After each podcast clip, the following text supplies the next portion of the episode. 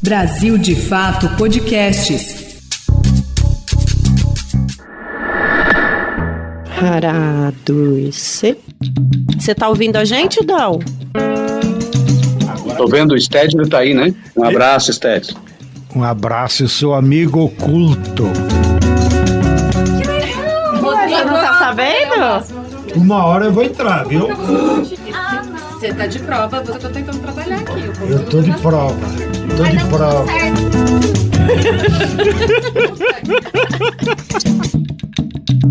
Não vou usar a palavra feia aqui, mas é um bicho complicado. Ai, menino, chegar ali na redação falar com o meu chefe pra me liberar depois dessa. O que que você acha, Glauco? Acho que eu vou falar com ele também. Né? Vamos, vamos pedir pra liberar? O que que você acha, Sted? Pra nós ir pra casa já. Não pode pôr isso nos cortes, não, viu, gente? Polêmico.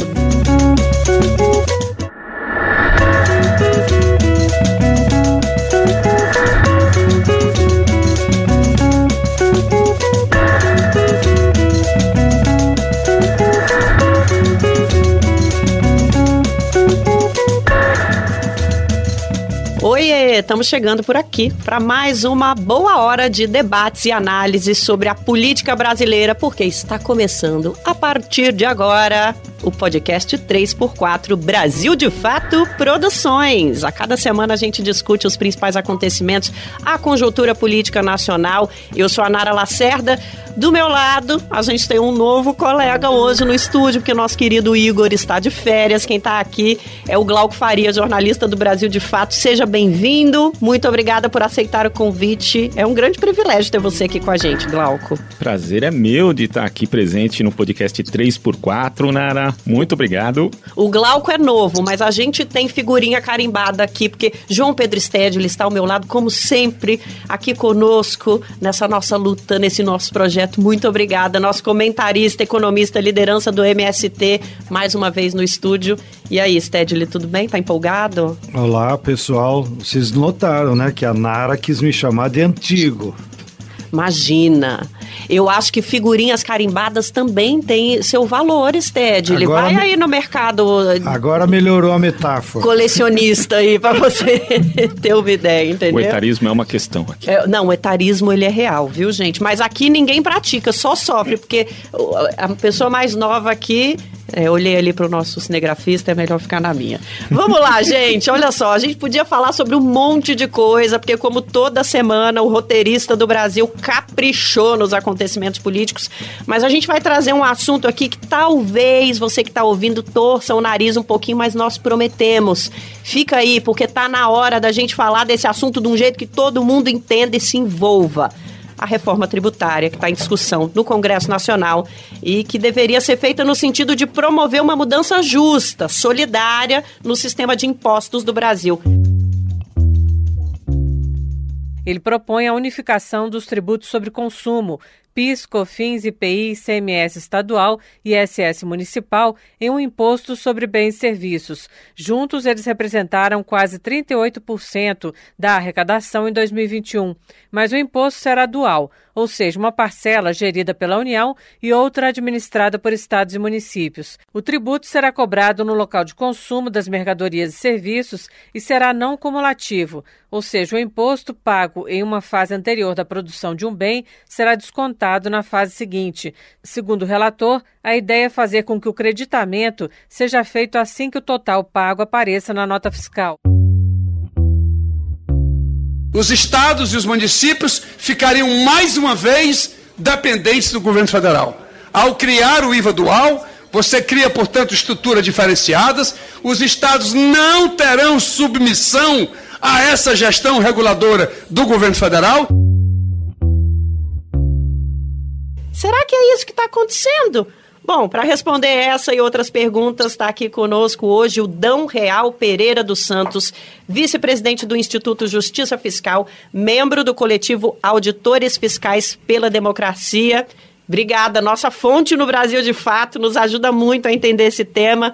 E aí, Dão, obrigada, viu, pela presença. Que bom que você está aqui. Muito obrigado, eu agradeço demais o convite, né? Uma satisfação muito grande estar aqui compartilhando essa mesa, essa audiência com vocês. Espero poder simplificar ou descomplicar um pouco esse tema tão árido Né? Se tiver ao meu alcance, vamos tentar. Vamos Esse é um nessa. tema que o, que o STED conhece bastante. Pelo seu histórico, tá bastante ao seu alcance, viu? Pelo que a gente conhece do seu trabalho. Juntando em dobradinha com o Stedley. Então, gente, se a gente não entender aqui a reforma tributária hoje, vamos desistir, né? Não, mas o 3x4 vai proporcionar isso.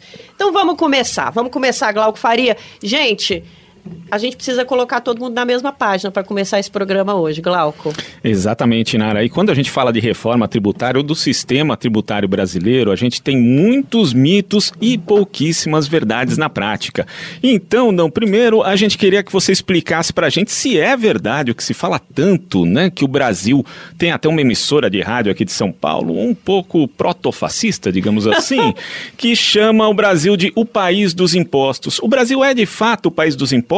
Nós temos toda essa carga tributária que dizem que o país tem? Olha, veja bem, né? E a gente tem que localizar bem os discursos. Esse é um discurso que vem de longa data, que é um discurso pelo Estado mínimo, é um discurso pelo, pelo esvaziamento das políticas públicas, o discurso pela privatização das políticas públicas. E aí uma das formas de atacar o estado de bem-estar é atacando o tributo, ou seja, é atacando o instrumento que viabiliza. Né? O Brasil não é um país que tem uma carga tributária mais elevada do mundo, como dizem. Né? Nossa carga tributária está em torno de 33% do PIB. Quando a gente compara com os países da OCDE, tem muitos países da OCDE que têm cargas tributárias passando já dos 38% do PIB, a nossa está em 33%. A média dos países da OCDE em torno de 34%, 35%. Então, quer dizer, a nossa carga tributária ela está no grupo das cargas tributárias menores entre os países da OCDE. São 34, 35 países. Agora, quando a gente analisa, e aí o pessoal diz, não, mas aqueles países têm políticas públicas melhores, né? Se a gente tivesse as mesmas políticas públicas do Reino Unido, do, do, de Portugal, da Espanha, a gente aceitaria a carga tributária. Isso também é uma falácia, porque o que determina a capacidade para promover políticas públicas não é carga tributária. Ninguém paga salário de médicos, de professores com percentual de renda, a gente paga com valores nominais. Então, o que define a capacidade do Estado é a quantidade de recursos que a carga tributária proporciona por cidadão. Ou seja, quanto o Estado pode devolver para cada pessoa? E aí, quando a gente compara o Brasil de novo com aqueles países, a gente vai ver que nós conseguimos, com a nossa carga tributária, um valor de aproximadamente 2.800 dólares para investir em cada cidadão brasileiro no ano. É isso que paga o SUS, é isso que paga a educação, é isso que paga a previdência pública, é isso que paga todas as políticas públicas, 2.800 dólares por cidadão. A gente compara esse dado com o Reino Unido, a gente vai ver que no Reino Unido esse dado é 13 mil dólares. Nós temos cinco vezes menos recursos para investir em cada cidadão que tem o Reino Unido com uma carga tributária igual à do Brasil. Igual, quando a gente se compara com Portugal, por exemplo, Portugal consegue arrecadar, em termos de recursos públicos, 6.800 dólares por cidadão. Então, de fato, nós temos uma carga tributária que não é tão elevada assim, mas é uma carga tributária que não proporciona ao Estado a mesma quantidade de recursos para devolver ao cidadão brasileiro que os países europeus possuem. Claro, nós ainda somos um país subdesenvolvido, nós ainda temos um, uma política econômica que não promove o desenvolvimento, a agregação de valor né, na economia, enfim, nós temos um PIB elevado, sim, nós temos um PIB de quase 10 trilhões, nós estamos entre os 10 países com maior PIB, mas nós temos uma população de mais de 215 milhões de habitantes. Então, quer dizer, dividir este recurso pela população é uma mágica que precisa fazer todos os anos e, e, converter isso em saúde, em educação. Os que dizem que a carga tributária é muito elevada, e, e nesse mês de maio, mês de junho, os, os defensores do Dia da Liberdade de Impostos, na verdade eles não querem esse Estado. Eles querem o Estado mínimo, é o Estado onde a saúde seja privada, onde a educação seja privada, onde a previdência seja privada. Eles querem um Estado de mercado e não um Estado de bem-estar. Por isso que eles atacam de forma tão uh, agressiva né, os tributos e vão criando uma, essa cultura na sociedade, no senso comum. É, olha, a gente já começou nosso podcast com o pé na porta, revelando verdades, porque a gente quer ter essa discussão aqui hoje com honestidade, todo mundo na mesma página. Então, você que está ouvindo, não, o Brasil não é o país que paga mais impostos no mundo. E existe muito interesse por trás do nosso sistema de pagamento de impostos. Aliás, interesses esses que estão bem expostos lá numa publicação sua de 2016, o A Sociedade Justa e Seus Inimigos. É um livro que você é, é, é, é um dos autores, né, Dão? E você fala justamente Sim. sobre essa máfia, né, digamos assim, que criou esse sistema de impostos aqui no Brasil.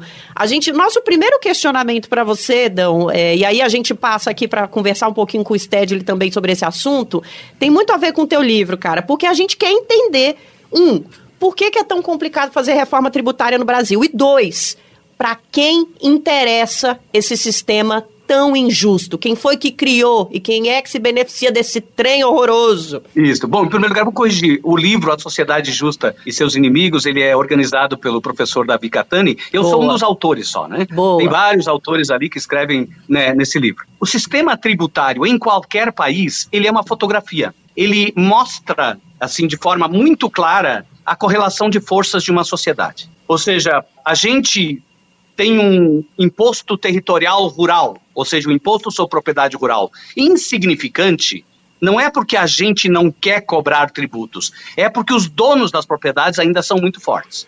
Ou seja, o agronegócio ainda é muito forte, o latifúndio é muito forte. A gente tem um sistema tributário regressivo, quer dizer o seguinte: a gente cobra muito pouco imposto dos mais ricos e muito imposto dos mais pobres. É isso que a gente faz. Isso é uma escolha? Não, isso é reflexo da correlação de forças. Os mais ricos determinam que esse sistema tributário seja mais leve para eles e os mais pobres não conseguem ter força suficiente para enfrentar esta correlação né, de, de forças injusta que a gente tem na sociedade. Vejam, quando a gente, lá na Constituição de 88, a gente firmou, colocou os fundamentos para construir uma sociedade de bem-estar, um Estado de bem-estar, garantidor de direitos, desculpe, garantidor de direitos e de políticas públicas universais, saúde, educação universal.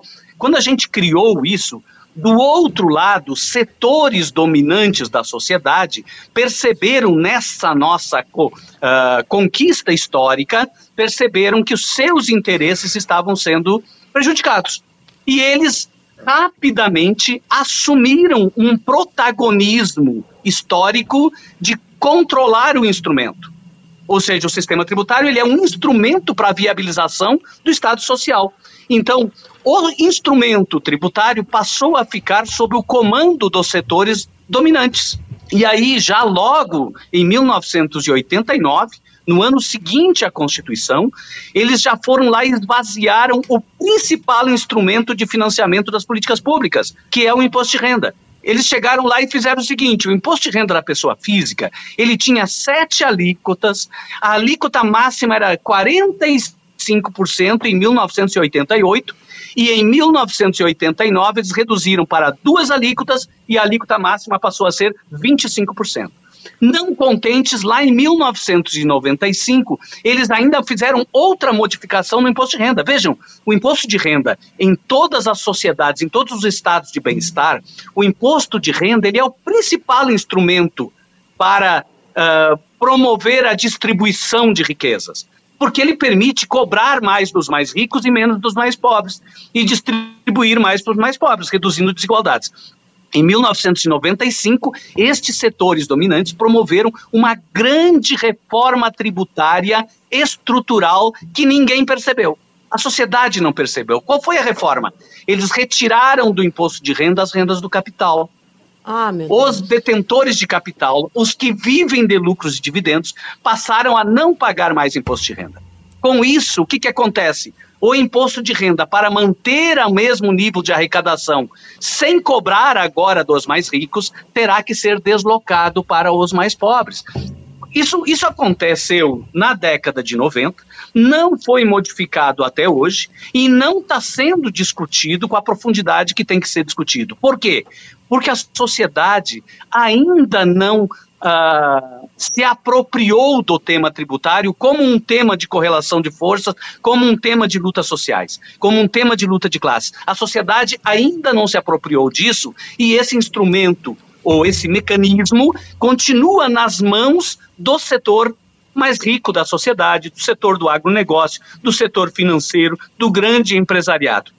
Eles é que decidem, eles é que estabelecem as regras. O Dão falou de um, de um imposto, né, de um tributo importante, que é o ITR, né, o Imposto sobre a Propriedade Territorial Rural. E tem alguns dados aqui, Stedley, que em 2015 a contribuição desse tributo foi de apenas 0,02% do PIB. Lembrando que esse imposto, inclusive, é declaratório, né? E mesmo assim, no mesmo ano de 2015, as pessoas físicas e jurídicas possuíam 21 mil, 21 bilhões de reais de dívidas com a União relativas ao ITR. É preciso que a justiça tributária também chegue no campo? Muito bem, seu Glauco. o exemplo do ITR, ele é emblemático nessa linha que o Dão já estava nos explicando, que a principal característica dos impostos no Brasil é que eles são injustos. E eu quero antes fazer um comentário mais geral. O, o imposto no Brasil, em geral, quem reclama ou bota aquele impostômetro na calçada é a Fiesp ou alguma federação da indústria. E os empresários aparecem na imprensa burguesa como se eles é que pagassem imposto. Na verdade, quem paga imposto é o trabalhador, é o consumidor. Então, todos nós, quando vamos lá e comprar uma garrafinha de água ou um litro de leite, que os mais pobres compram, dentro do litro do leite tem um percentual de IPI que a indústria pagou e tem um, um percentual de CM que o comércio vai pagar, vai recolher. Agora, esses dois impostos já está embutido dentro do preço. Então você passa no caixa, não se dá conta, está comprando um litro de leite. Você está pagando dois impostos. Aí vai para o caixa do dono da padaria ele recolhe ou não. Então, os empresários, eles só recolhem os impostos que nós pagamos dentro do preço dos bens que utilizamos. É verdade que os empresários poderiam reclamar, e depois vamos fazer a pergunta para o Dom, com a malha de diferentes impostos que existem. Caótico, né? A bagunçona. É, né? que ele tem que pagar um monte de siglas. Uhum que ele tem que pagar. Vou repetir de novo, ele vai ter que recolher. É. Em diferentes guias. Vamos diferenciar bem, recolher é. e pagar. Quem paga é Agora, é então, ó, quem paga é o trabalhador, eles recolhem ou não. E aqui vou fazer o primeiro vínculo com o golpe que houve contra Dilma. Essa semana saiu na imprensa, denunciado pelo Fernando Haddad, ministro da Fazenda, de que nos seis anos do golpe, desde que derrubaram a Dilma até o ano passado, quando eles perderam a eleição, os empresários deixaram de recolher impostos já pagos pela população no valor de 580 bilhões. Ah, nem, gente. Isso é roubo. Bom, se é. Porque nós já tínhamos pago. Foi para o cofre deles, para a caixa deles, e eles não recolheram. A segunda distorção gravíssima que existe é que o governo federal, ninguém sabe explicar como, já tinha até um pedido de CPI sobre isso, emite títulos da dívida pública para garantir o seu fluxo de caixa. Quem compra esses títulos? Os bancos. O governo paga uma taxa de juros sobre esses títulos para os bancos. Então, agora os bancos nomearam o novo presidente do Banco Central na época do Bolsonaro. E é ele, o Banco Central, que determina a taxa de juros que o governo vai pagar para esses títulos e que acaba sendo a taxa de juro mínima que os bancos atualizam para todos os empréstimos. Então, nos últimos anos, o governo pegou parte daqueles impostos que ainda foram recolhidos e chegaram no Tesouro Nacional, na forma de receita pública, e 40% de todo o dinheiro que foi recolhido, aí eles devolveram na forma de pagamento de juros para os bancos. E forma então uma ciranda, um círculo vicioso que o dinheiro, como disse o Dom, só fica entre eles. Então, evidentemente que uma reforma tributária para atender às necessidades do povo teria que mexer na natureza da estrutura de pagamento. Em vez de cobrar de, de consumo, cobrar de renda. Tem que mexer na forma como é aplicada a Receita Federal. Se ela volta em educação, saúde e bem-estar para a população, ou se nós vamos continuar pagando esses absurdas taxas de juro. Então, não sei se o Dom já está de volta. Voltou. Porque eu tenho também uma pergunta para ele, que é: eles que estão acompanhando como Instituto de Justiça Fiscal, como especialistas, né? Qual é a análise que eles fazem da iniciativa do governo? Porque todos os movimentos populares queremos uma reforma tributária, mas tem que ser uma reforma tributária que mexa nos interesses do capital e não apenas aglutinar formulário de recolhimento. Então eu queria ouvir a opinião dele sobre o que, que ele acha da proposta do governo. A proposta da reforma tributária que está uh, supostamente sendo encaminhada pelo governo, né? Na verdade, é a mesma proposta de reforma tributária que já estava no Congresso Nacional no ano passado, nos últimos quatro anos, talvez nos últimos 10, 20 anos. É a mesma proposta. O que eles tentam fazer é mexer na tributação sobre o consumo apenas, dando maior ou melhor funcionalidade à tributação sobre o consumo. Não há nenhuma uh, uh, iniciativa nessas PECs 45 e 110 no sentido de mudar a estrutura do sistema tributário, torná-lo mais justo, ou seja, torná-lo mais oneroso para os mais ricos e mais brando para os mais pobres. Não tem. Isso não está nesta proposta de reforma tributária. O que chama atenção, e aí reforçando o que eu tinha falado antes, é que quem está discutindo a reforma tributária são apenas os setores mais ricos da sociedade. A gente vê os empresariados todo dia na imprensa, setor de serviços, setor de comércio, setor de comércio exterior, exportadores, todo mundo está na imprensa. Mas eles não estão discutindo tributos deles. Eles estão discutindo sobre os tributos dos pobres, que são os impostos sobre consumo. O imposto sobre consumo é o tributo que vai para o preço dos produtos. É esse tributo que eles estão discutindo. E não discutindo para reduzir a carga tributária das costas dos mais pobres e dos trabalhadores.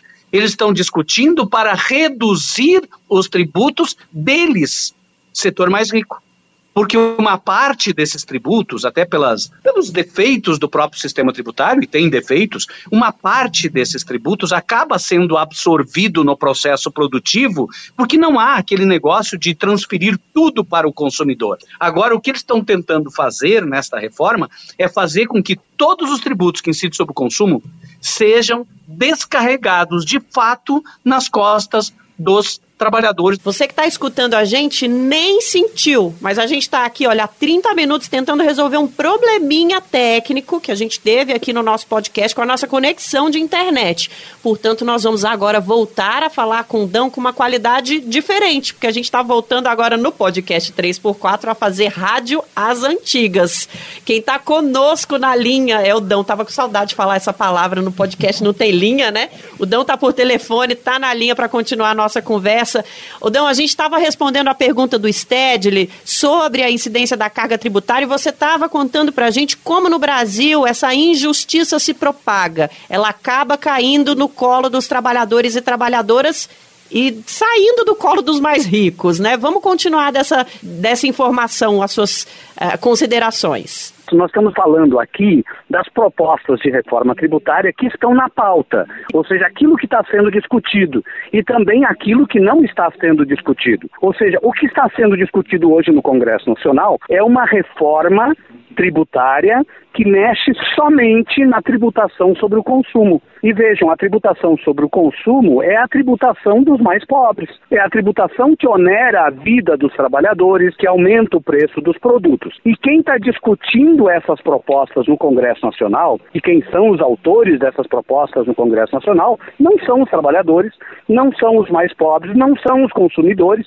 são somente o setor empresarial, o governo, alguns especialistas, enfim, e que estão na mídia o tempo todo falando das maravilhas dessa reforma tributária, porque vai beneficiar a eles próprios, ou seja, estão discutindo como reduzir custos da atividade econômica e não como reduzir a carga tributária sobre os mais pobres. E os mais pobres não estão sendo chamados para essa discussão. Isso é uma situação que o governo, de certa forma, está encaminhando, né? mas não é uma proposta de reforma tributária típica daquilo que se esperaria de um governo do PT, de um governo popular, né? A gente deveria talvez estar discutindo aquelas propostas de reforma tributária que interessam aos trabalhadores ou que deveriam interessar muito mais ao setor mais pobre da sociedade. E que reformas seriam essas?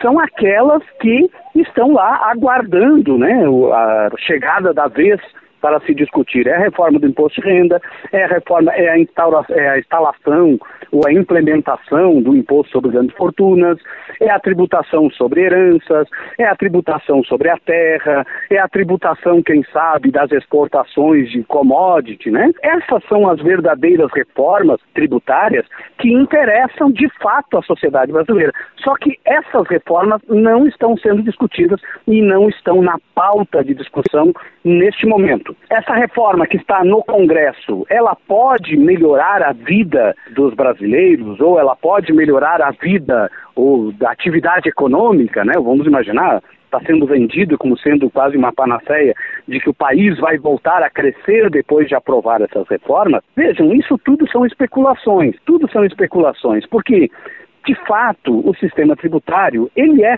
sim um pouco complexo, ele onera sim a, o cumprimento das obrigações tributárias por parte do empresariado, ele dificulta sim um pouco a vida dos grandes empresários, né?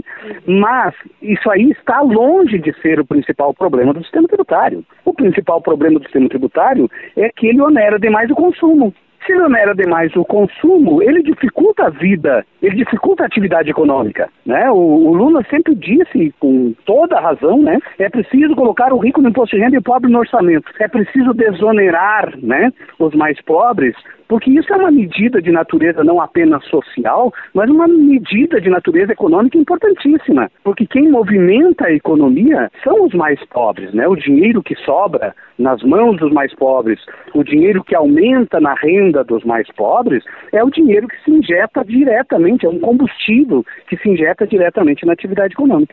Então, infelizmente, tentando responder né, mais diretamente ao que o Sted colocou, eu acho que a gente está presenciando uma reforma tributária que continua sendo protagonizada pelos mesmos setores que protagonizaram as outras reformas estruturantes que tivemos ali, é, a reforma trabalhista, a reforma previdenciária, uma proposta de reforma administrativa. Quer dizer, as mesmas pessoas que fizeram aquelas reformas ali atrás e que esvaziaram bastante as políticas públicas, as mesmas pessoas que congelaram os gastos em 2016, são essas pessoas que estão hoje protagonizando né, a reforma tributária. Então a gente mais ou menos tem uma ideia do que, se, do que podemos esperar da reforma, né? A partir da, da história, né? A partir do, da história muito recente né, do que a gente viu no país. Aqui, falar um trenzinho para vocês. Tá meia hora de podcast, a gente já está sabendo que o Brasil não é o país que mais paga imposto no mundo.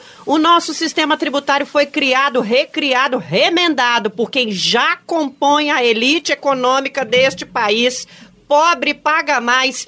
E a reforma que está em discussão lá no Congresso não apresenta solução para nenhum desses problemas. Eu vou parafrasear aqui Criolo conversando com Lázaro Ramos. Stedley, nos ajude a entender. Meu Deus do céu, nós estamos muito arranjados. É preciso uma discussão mais ampla, hein? Bem, o... eu queria aproveitar o gancho do Dom também para comentar mais um aspecto e pedir para que ele esclareça. Porque nós temos conversado com certa frequência até com o ministro Haddad. Nós já estamos aí com muita maturidade nas duas casas, tanto na Câmara quanto no Senado. Tem uma discussão que já aconteceu, tem duas propostas que estão chamando a atenção dos parlamentares hoje, as duas PECs, né, 45 e a 110, e nós entendemos que o caminho é chegar num texto de consenso e se depender do governo, nós vamos votar no primeiro semestre. E ele está mais entusiasmado com a reforma tributária. Ele sabe que não é a reforma dos nossos sonhos, mas o que eu ouvi dele é de que, além da PEC 45 110, que já está tramitando no Congresso, que o governo, através do Ministério da Fazenda, apresentaria uma nova proposta, que inclusive teria como objetivo reduzir aquele monte de formulário de recolhimento dos impostos. Assim como o Dom explicou, além dessas iniciativas que já estão lá, a PEC 45 110, e de uma possível, se é verdadeira ou não, e eu te pergunto, eh, nova proposta do governo, há também circulando no Congresso, pela bancada da esquerda, PSOL, PT, outras propostas de reformas que daí afetam impostos sobre herança, sobre fortunas e corrigem distorções que existem. Como, por exemplo, só para os que nos acompanham saberem, feijão paga imposto. Uhum. Agrotóxico não paga imposto. Refrigerante. Refrigerante não paga imposto. Iate não paga imposto. Bicicleta paga. Então, essas distorções são absurdas. Mas o que eu queria, é, como o Dão é um especialista, é que ele ajudasse a esclarecer essas iniciativas no Congresso são essas mesmo? Ou como é que ele está vendo esse imbróglio que ninguém entende? vamos pensar assim com, sem dúvida alguma, se a gente pudesse partir das intenções, né, como sendo suficientes para modificar a estrutura do sistema tributário, eu não tenho a menor dúvida de que efetivamente o governo, o Ministério da Fazenda, os técnicos que estão lá, estão sim com muitas boas intenções. Quanto a isso, não, é indiscutível. A gente sabe também, por outro lado, que há sim uma promessa do governo, né, que vem de promessa de campanha, inclusive, de que é preciso modificar a estrutura do sistema tributário para torná-lo mais progressivo, que a gente consiga efetivamente tributar os iates, tributar as, as, as lanchas, né, tributar os helicópteros, e tributar as heranças, e tributar as grandes fortunas. Tudo isso a gente sabe que há claramente uma intenção, né, uma intencionalidade para que isso ocorra. A questão que se coloca e que a gente tem assim uma certa preocupação são as condições objetivas que parece que não estão sendo trabalhadas para que isso ocorra. Por que, que eu digo isso? Porque existe já um desenho sendo feito de reforma tributária da renda em que a gente não está participando. Ou seja, o governo já tem uma proposta de tributação da renda e que não me parece que tenham sido ouvidos né, os atores mais ligados ao mundo do trabalho, né? Ou seja, agora a gente tem absoluta certeza de que estão sendo ouvidos os setores do mercado. A tributação da renda que está sendo trabalhada pelo governo, há muitas contradições que não estão sendo colocadas em discussão. Uma delas é a seguinte: por exemplo, há uma aceitação por parte dos setores técnicos né, do governo e também pelo setor econômico de que é preciso voltar a tributar lucros e dividendos distribuídos. Ora, isso é uma obvi obviedade hoje, mas há três, quatro anos atrás não era. Ou seja, hoje é óbvio e todo mundo já aceita que eh, nós somos uma, um ponto fora da curva quando a gente não tributa a renda do capital, né? só tributa a renda do trabalho. E tributa de forma injusta a renda do trabalho porque a gente tributa renda assim de dois salários mínimos. Em 1995, quem ganhava oito salários mínimos era isento de imposto de renda. Né? Hoje é dois salários mínimos. Então a gente tributa de forma injusta a renda do trabalho, por que não tributa de forma justa a renda do capital? Em 2022, 2022, não, 2020, desculpe, o dado é de 2020, 513 bilhões de reais foram distribuídos há poucas pessoas no Brasil sem pagar um centavo de imposto de renda. Isso é uma injustiça muito grande. Só que a solução que se apresenta para esse problema já reconhecido é uma solução que não resolve o problema porque ela está sendo construída pelo setor do mercado. E eles complementam essa tributação inevitável dos lucros e dividendos com redução da tributação no setor empresarial. Ou seja, ao invés de pagar o imposto lá na pessoa jurídica, passa a pagar na pessoa física que recebe o lucro. Ou seja, não resolve definitivamente o problema da regressividade tributária. Então, o que a gente vê é o seguinte: há sim uma boa intenção, mas não está havendo uma mobilização de certa parte por parte do governo e de outra parte por parte também dos movimentos, no sentido de construir a proposta a partir do interesse das classes trabalhadoras. E sim, está se adequando às propostas que interessam aos trabalhadores ao interesse do setor do mercado. Por isso que eu digo o seguinte: recentemente o próprio governo um secretário do governo, numa notícia de jornal, ele disse que não era o momento para o Brasil, que o Brasil não precisaria de um imposto sobre grandes fortunas. Ora, num país que tem uh, 63 bilionários em dólares, né, que tem uma, uma riqueza superior a, a, ou uma riqueza próxima de um trilhão de, de, de reais, a gente não pode imaginar que o Brasil não teria uh, condições ou necessidade de tributar grandes fortunas. Né? Mas isso vem uma mensagem do próprio governo, no sentido de que não precisaria de imposto de grandes fortunas, que bastaria um bom imposto de renda. Então, o, o que a gente vê é que há uma, uma, um investimento de capital político muito caro por parte do governo em propostas de reformas tributárias que estão atendendo muito mais os setores uh, ou estão contemplando né, muito mais os interesses de setores econômicos e muito pouco os interesses que, eh, que seriam mais das, do, do mundo do trabalho, o interesse que seria mais do, do, das políticas públicas, por exemplo, né? Interesse das políticas públicas, por exemplo, o trabalhador não tem interesse somente em mais salários e menos tributos sobre salários, mas também tem interesse em aposentadoria, tem interesse em, em saúde pública, tem interesse em educação, tem interesse em, em previdência social e, e está se discutindo também por parte do governo a desoneração da folha. Mas a desoneração da folha tem tudo a ver com o interesse direto da classe trabalhadora. Por que, que a classe trabalhadora não está participando desse debate? Então, essa, essas são as nossas inquietações em relação a como o governo está tratando deste tema. Não, não tem nenhuma desconfiança de nossa parte de que o governo tenha excelentes intenções e boas intenções. Uh, o que a gente se preocupa, nos preocupamos muito, é como viabilizar aquilo que é bom em termos de transformação né, de, de, de, uma reforma tributária progressiva. Eu acho que essa reforma tributária sobre o consumo que está em andamento no Congresso, ela tem uma vocação para interditar pautas. E ela vem interditando sistematicamente a pauta da progressividade tributária há pelo menos uns 10 anos. Não se discute imposto sobre grandes fortunas, não se discute imposto de renda, não se discute imposto sobre riqueza, porque se quer resolver primeiro um problema que colocam como um problema maior do sistema tributário, que seria a complexidade dele.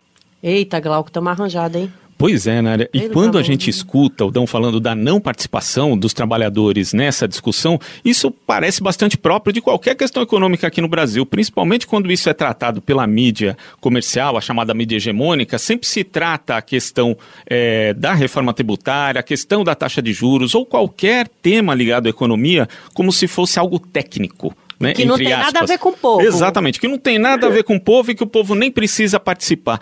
João Pedro, é necessário que os movimentos, as centrais sindicais, elas já estão se apropriando, por exemplo, dessa questão da discussão da taxa de juros no Brasil, mas que também é, tenham como bandeira a discussão de uma proposta de reforma tributária justa e solidária? Tem a 3S, hein? A necessidade é óbvia. Porém, nós estamos diante de tantos problemas que fica difícil selecionar o que enfrentar primeiro. Uma consciência dos dirigentes dos movimentos populares que a reforma tributária é chave, porque ela é hoje o principal mecanismo de repartição de renda.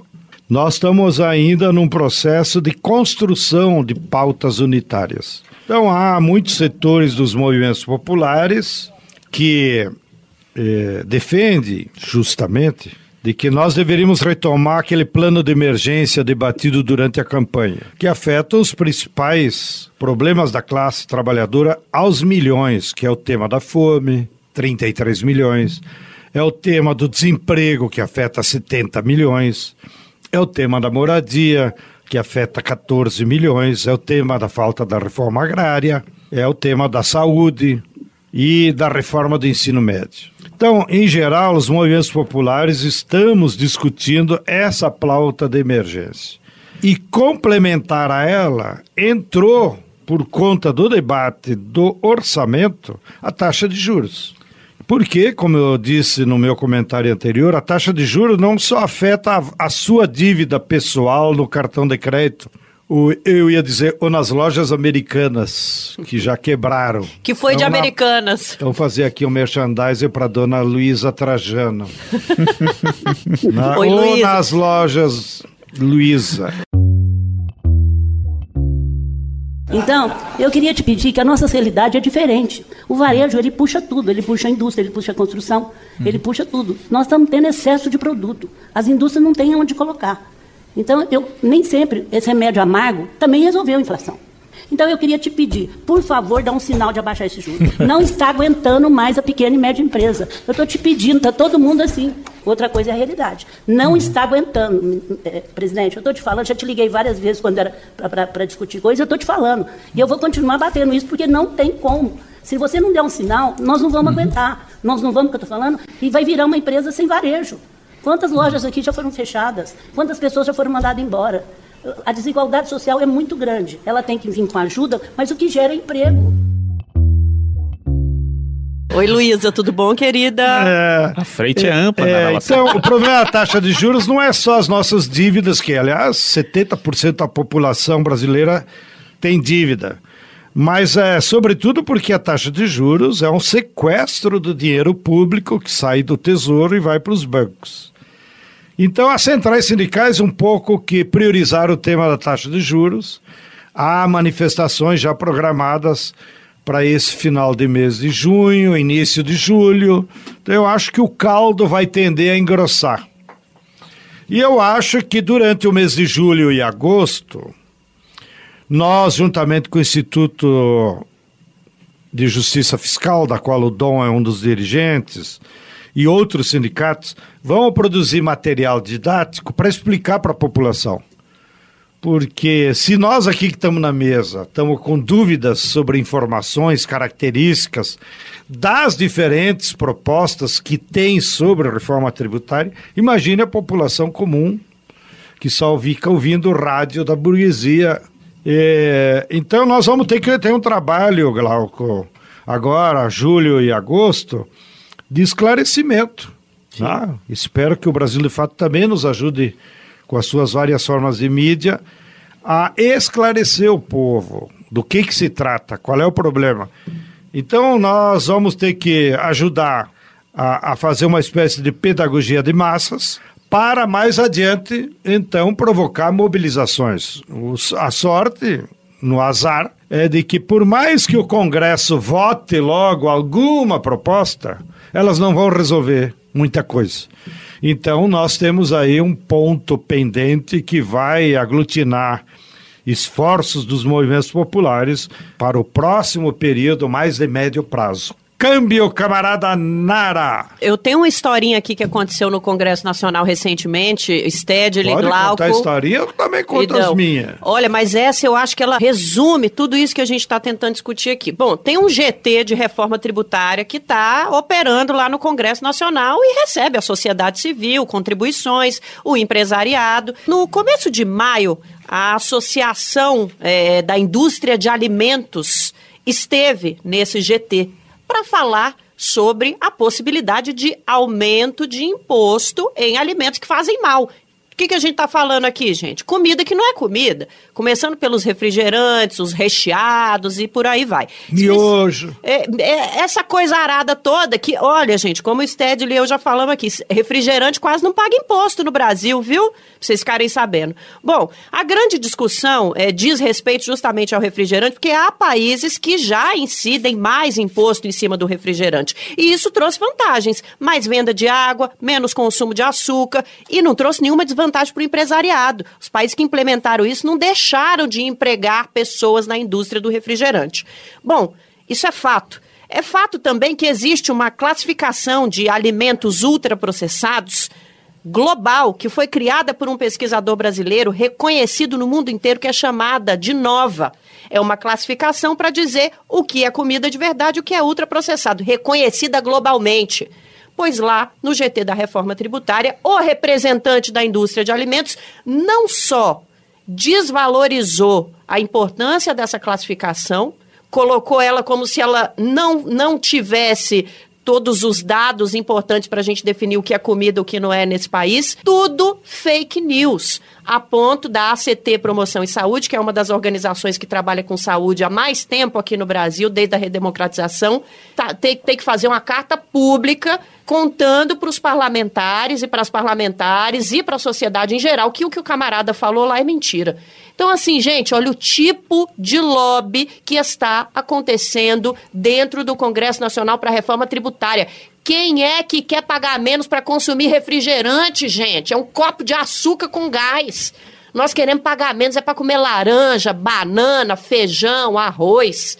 Pelo amor de Deus, né, Glauco? E tudo isso sem agrotóxico, né, Nara? Inclusive, João Pedro falou aqui da questão da isenção fiscal para os agrotóxicos. Nessa quinta-feira estava sendo julgado ali no Supremo Tribunal Federal a constitucionalidade dessa isenção fiscal e o que aconteceu, o ministro André Mendonça acabou pedindo vista, então continua valendo a isenção fiscal para os agrotóxicos. Ah, né? A gente queria falar um pouquinho já dessa revolta toda de desabafo aqui, porque a gente tem uma proposta de reforma tributária solidária que é chamada de 3S, né? O que é que a gente pode falar sobre essa proposta? Cidadão? Olha, nós temos. Deixa, deixa eu entrar um pouquinho nesse desabafo aí também. A reforma tributária que está aí em curso, né? Essa a PEC, que teve as mesas, teve o GT de, de, de discussões e tal. Uh, esse assunto uh, por exemplo, de tributar mais o alimento ultraprocessado, o alimento danoso à saúde, tudo isso a gente já tem instrumentos para aplicar. A gente não precisa de uma reforma tributária para tributar esses setores, né? A questão do, do, refrigerante, né? O refrigerante que não paga imposto. Eu digo pior, o refrigerante não só não paga imposto, o refrigerante, a indústria do refrigerante recebe dinheiro público. Ou seja, a sociedade financia a produção de refrigerante. Financia como? Créditos, eh, vantagens concedidas a partir do processamento dos xaropes na Zona Franca de Manaus. Na zona, e vejam, a Zona Franca de Manaus que produz uma série de benefícios para a região, mas também produz uma série de problemas. Né? A Zona Franca de Manaus ficou praticamente protegida dentro dessa discussão toda da reforma tributária, ou seja, ela continua, continuará com todos os seus benefícios que tem hoje. Um dos benefícios da Zona Franca de Manaus é o fato de que o cara vai lá na Zona Franca, produz o xarope da Coca-Cola lá, vende o xarope para o Brasil, não paga nenhum centavo de imposto lá na Zona Franca e quando entra o xarope no Brasil, nós devolvemos para ele o imposto que ele não pagou. Eu não vou Ou nem seja, falar a palavra lá. que está na minha cabeça aqui, porque é um palavrão sem tamanho, viu, Dan?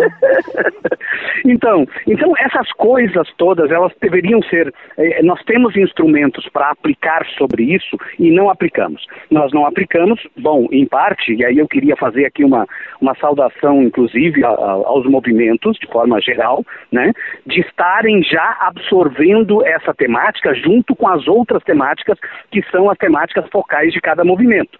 Né? É, nós tivemos, tivemos a oportunidade de participar de um, das reuniões dos comitês lá na, na Escola Florestan Fernandes, tivemos a uh, oportunidade de conversar com vários movimentos e também tivemos a oportunidade de conversar com o pessoal das centrais. E quando as centrais colocaram aquela discussão da taxa de juros, né, lá no Banco Central e incluíram na discussão e na campanha pela volta do voto de qualidade no CARF, isto é um avanço muito grande. Isso é um avanço enorme do ponto de vista de uh, apropriação de um tema que é um tema ligado diretamente à questão distributiva, né?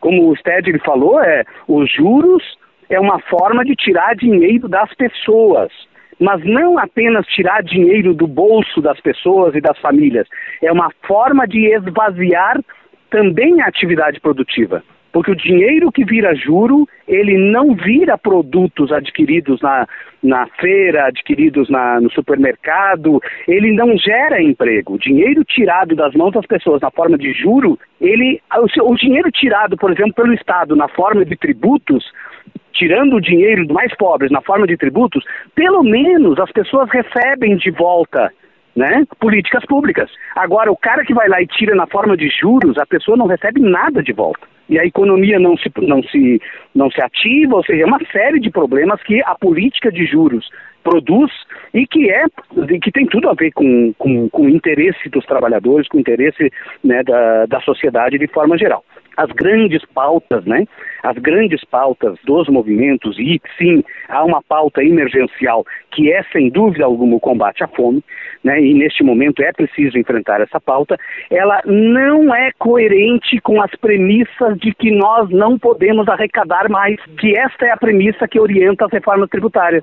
Ou seja, não pode aumentar a arrecadação, não pode cobrar mais, não pode aumentar. Ora, se eu tenho demandas do tipo preciso tirar da fome mais de 30 milhões de pessoas, eu tenho que encontrar recursos. E esses recursos estão ali. E aí eu já entro no tema que tu colocaste, Nara. Os recursos estão uh, à disposição para serem cobrados. De quem? Dos setores mais ricos da sociedade que não pagam.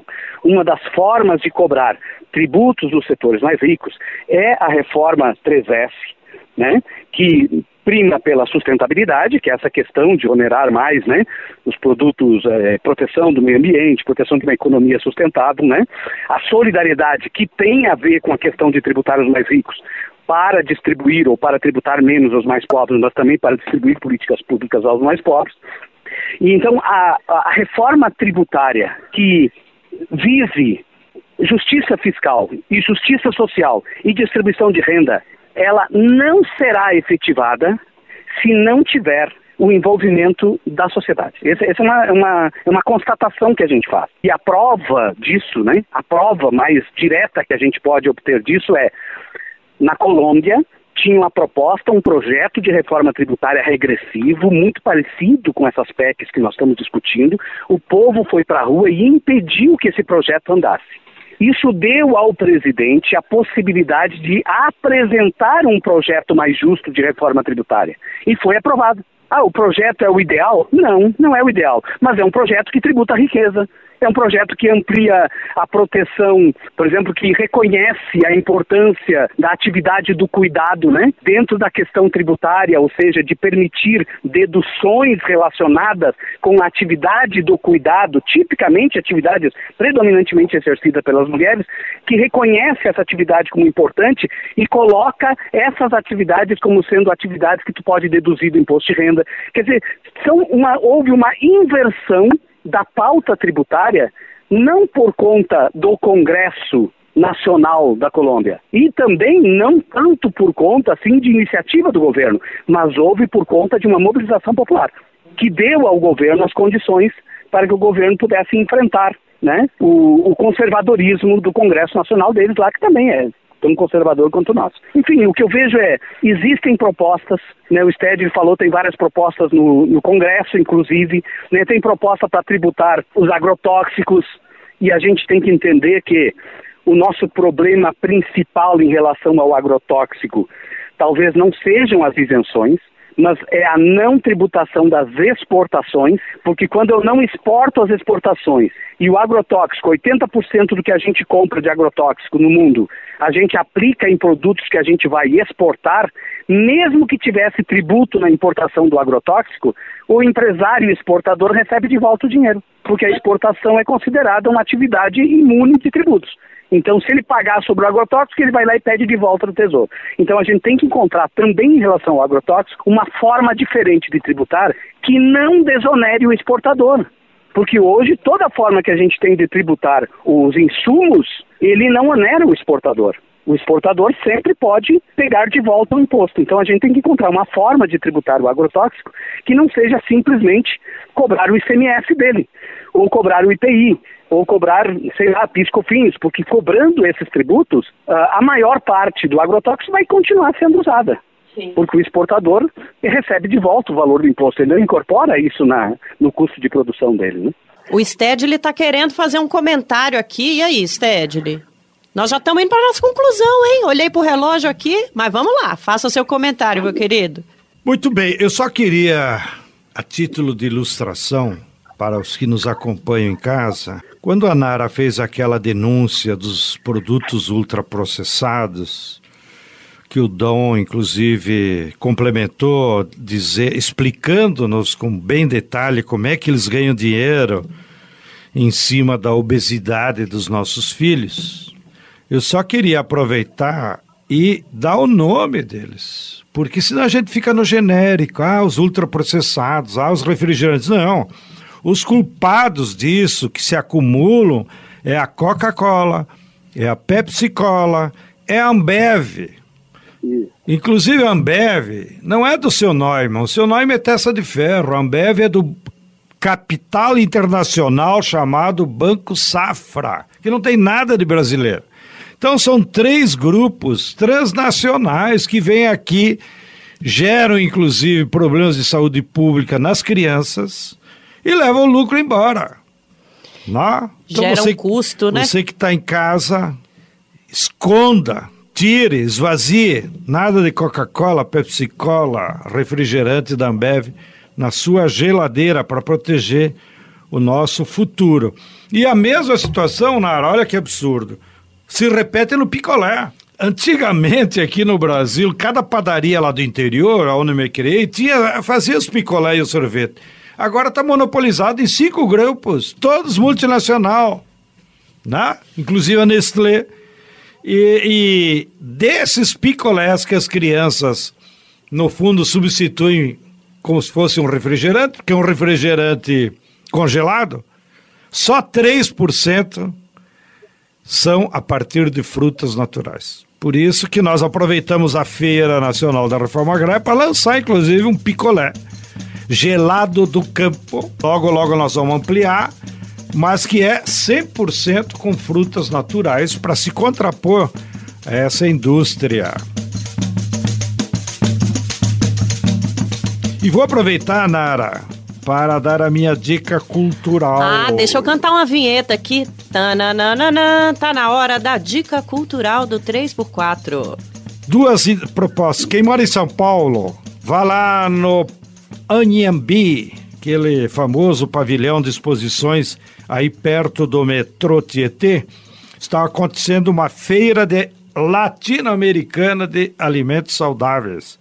Vão lá, tem uma banquinha, inclusive, das cooperativas da reforma agrária Raízes do Campo. Vão lá ver um monte de produto bom. Culinária também é cultura, né, Nara?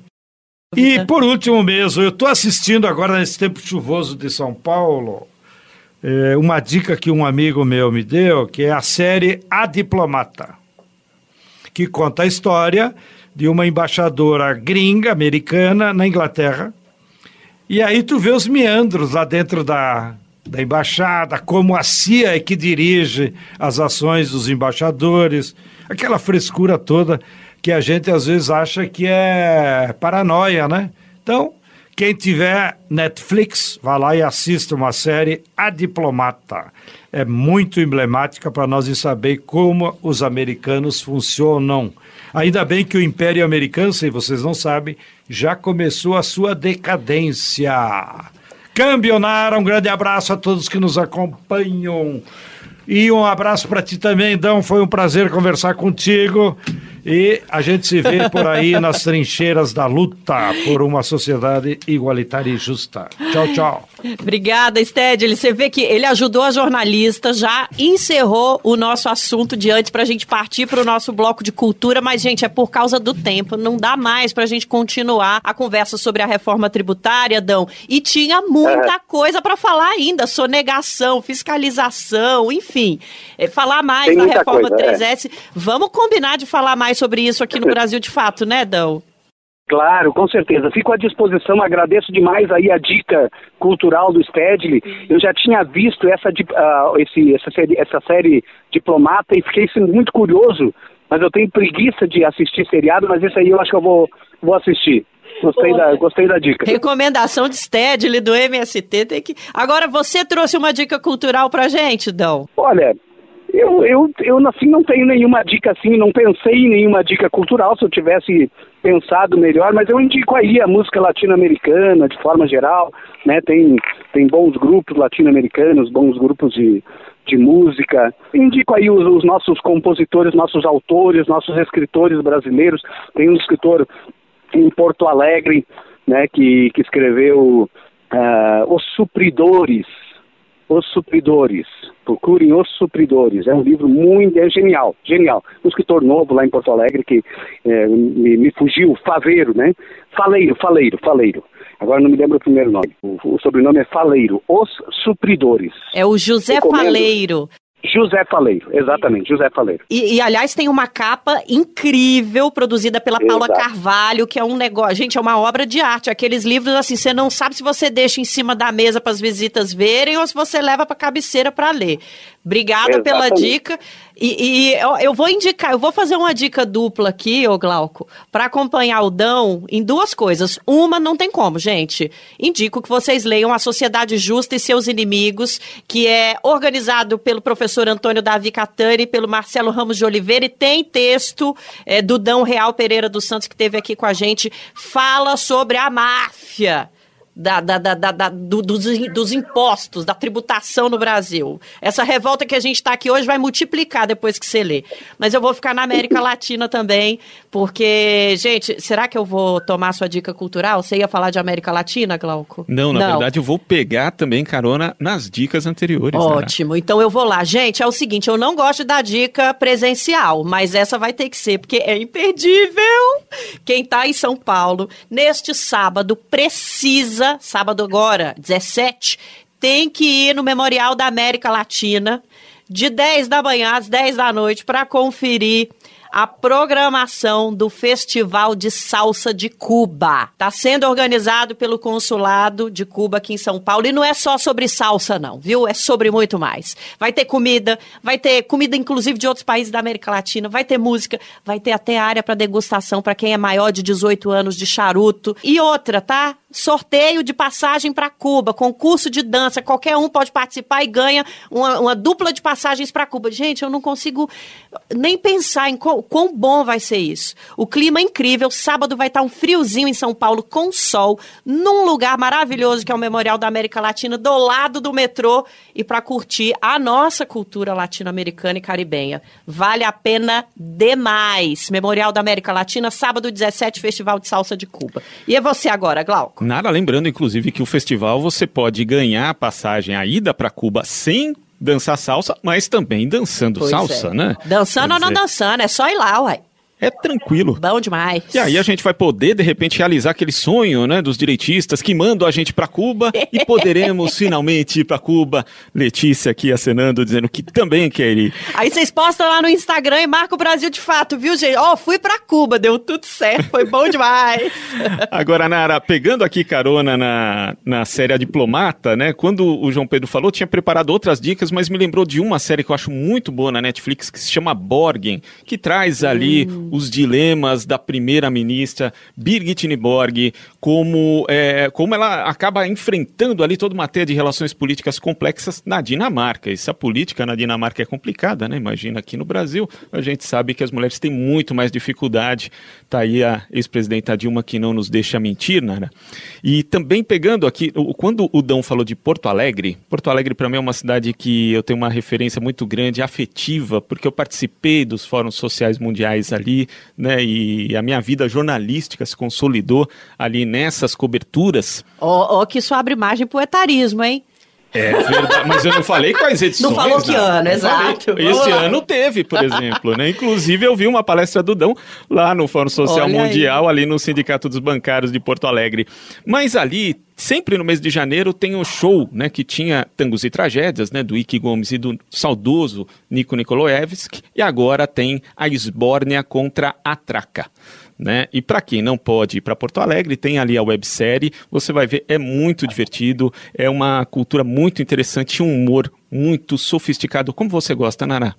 É, é- é incrível. Gente, vocês sabem, né? Meu sonho é ser stand-up comedy. Eu só não virei porque é uma carreira que realmente a imagem tá péssima, né? Então fiquei no jornalismo mesmo. Mas tem um campo aberto para a esquerda, estamos em construção para fazer a carreira da Nara como stand-up comedy. Será que vai caber aí, Odão? Vou sair aqui dos estúdios e vou pros palcos pra contar piada na cara de direitista. Odão. Vai, vai, vai dar certo, vai dar certo. Eu vou parar com essa bagunça, senão a gente não sai daqui. Ô, meu amigo, companheiro, camarada, obrigada demais por estar aqui conosco. Que bom que você veio para E a gente tem que conversar mais sobre esse assunto, viu? Então, certeza Tá que aqui tô no Brasil, de fato, você ainda volta.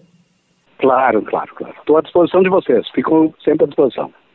Um abração, hein? Um abração no estádio, um abração Glauco, um abração Nara, um abração a todos que estão escutando aí a nossa, nosso podcast. E o nosso abração coletivo para você também, Dão Glauco. Ai, começamos bem. É isso aí, Nara, é um tema importante, né? Semana que vem tem mais Glauco aqui comigo, gente. Mais podcast. A gente vai estar esperando vocês. É, espero que vocês estejam ouvindo aí numa sexta-feira feliz, sextando, bem. E a gente vai estar aguardando todo mundo aqui para falar mais desta. Não vou falar loucura, desse lugar maravilhoso chamado Brasil, mas que nos proporciona tantos debates que a gente já queria ter superado. O 3x4 é apresentado por mim, Nara Lacerda. Hoje eu tô chorona. Meu companheiro Glauco Faria, nosso comentarista, é o João Pedro Stedley. Direção Rodrigo Gomes. Produção Letícia Holanda. Os dois são responsáveis também pelo roteiro desta maravilhosidade que você escuta. Trilha sonora original de Alejandra Luciani. Edição e sonorização Lua Gatinone. No Brasil, de fato, coordenação de rádio de Camila Salmásio e direção de jornalismo de Nina Fidelis. É isso. Até semana que vem.